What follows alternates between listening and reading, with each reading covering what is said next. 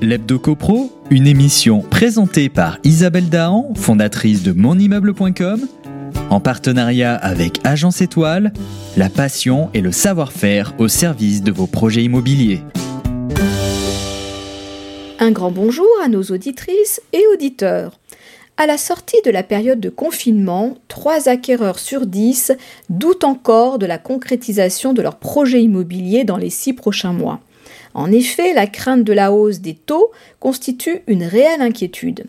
Ainsi, 72% de ceux qui n'avaient pas encore étudié leur financement avant le confinement craignent que la hausse des taux freine leur projet.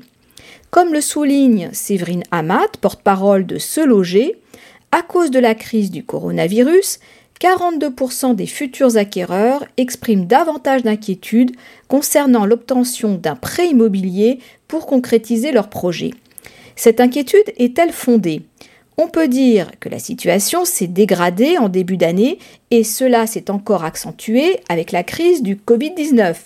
La hausse des prix des ventes et la mise en œuvre des recommandations du Haut Conseil de la stabilité financière ont pesé sur le dynamisme du marché.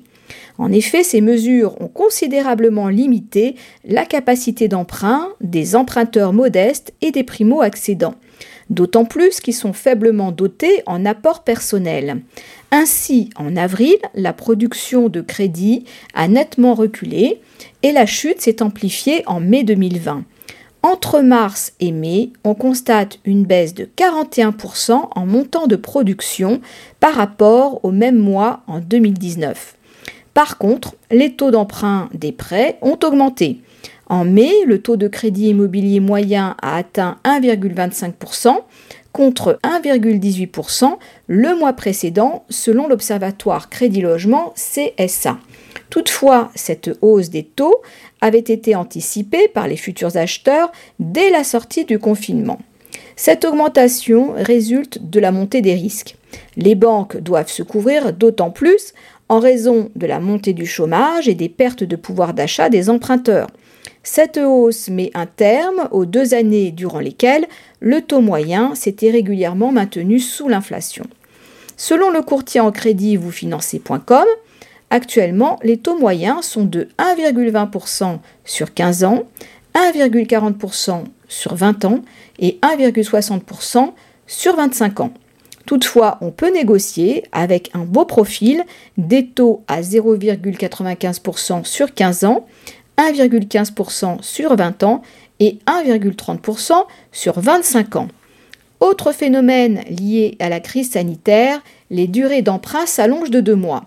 En mai, la durée moyenne des prêts immobiliers s'est établie à 230 mois. On note ainsi une augmentation de deux mois depuis le déclenchement de la crise du Covid-19.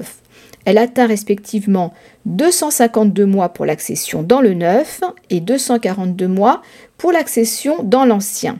La durée moyenne des crédits retrouve donc les valeurs parmi les plus élevées observées jusqu'à présent.